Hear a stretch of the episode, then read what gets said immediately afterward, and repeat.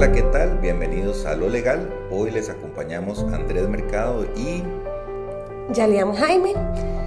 Hoy les traemos un tema muy interesante eh, referido a los fideicomisos y en especial a los fideicomisos de garantía, eh, considerando que es un tema que tal vez no se conoce mucho, pero que a nivel bancario ha tenido un auge en los últimos años. Entonces, eh, vamos a empezar a conversar de eso. Yalian, bienvenida.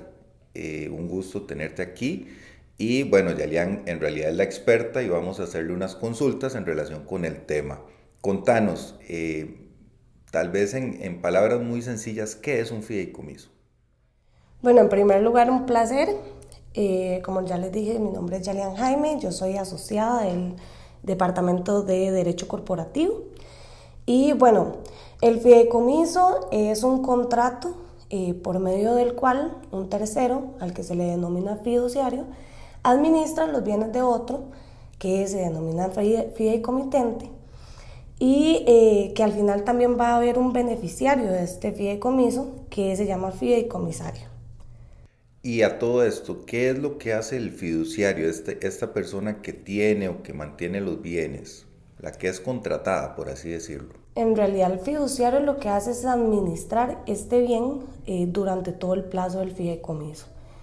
Entonces, eh, de hecho, bueno, ahorita que hablemos un poquito más del fideicomiso de garantía, hablamos de cuál es la participación de ese fiduciario en, en este tipo de contratos. Bueno, entonces vámonos, vámonos ahí directamente. Hablemos de el fideicomiso de garantía y por qué es que se utiliza tanto, por qué es que ahora eh, ha tenido un mayor auge, incluso desde el punto de vista bancario. Eh, la diferencia entre una hipoteca y un fideicomiso puede incluso impactar las tasas de, interés del banco.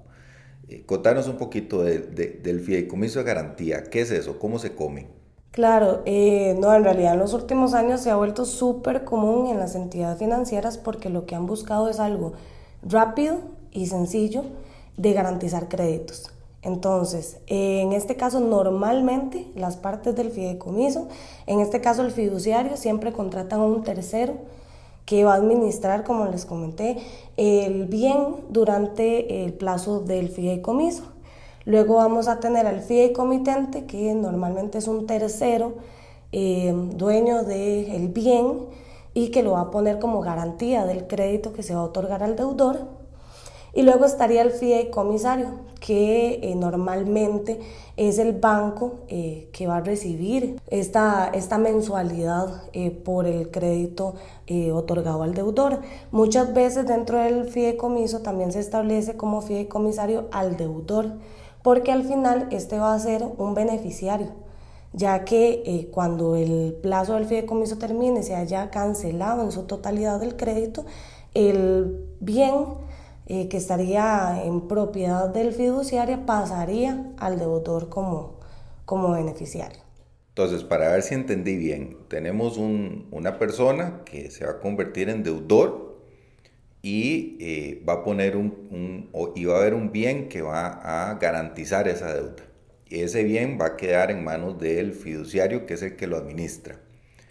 Ese deudor, aparte de deudor, bueno, aparte de ser el deudor que pone el bien, también puede llegar a ser, digamos, el beneficiario porque al final del crédito el bien se le va a devolver o se le va a traspasar dependiendo del, de eso. Y por el otro lado tenemos a eh, digamos, a quien va a hacer el préstamo, que es eh, la figura importante porque es el que se está garantizando mediante el fideicomiso que el bien va a estar ahí, que no se va a mover.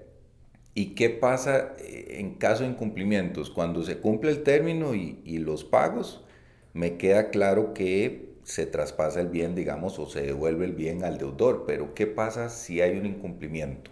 Bueno, esto es uno de los puntos más importantes y por los cuales las entidades financieras han optado por esta figura del fideicomiso y es porque ante un eventual incumplimiento eh, no se tendría que ir a un proceso judicial como tal, sino que el fiduciario tendría que eh, poner el bien en remate y en caso de que ¿verdad? cualquier tercero no opte por... Eh, comprar este bien, entonces sería adjudicado al acreedor, que en este caso, ¿verdad? Eh, sería parte del fideicomisario o la entidad financiera que otorgó el crédito. Entonces es una forma mucho más fácil, no es como una hipoteca como tal, que se tendrían que ir a un proceso de ejecución y que como sabemos, ¿verdad? Los procesos judiciales están tardando muchísimos años en resolverse.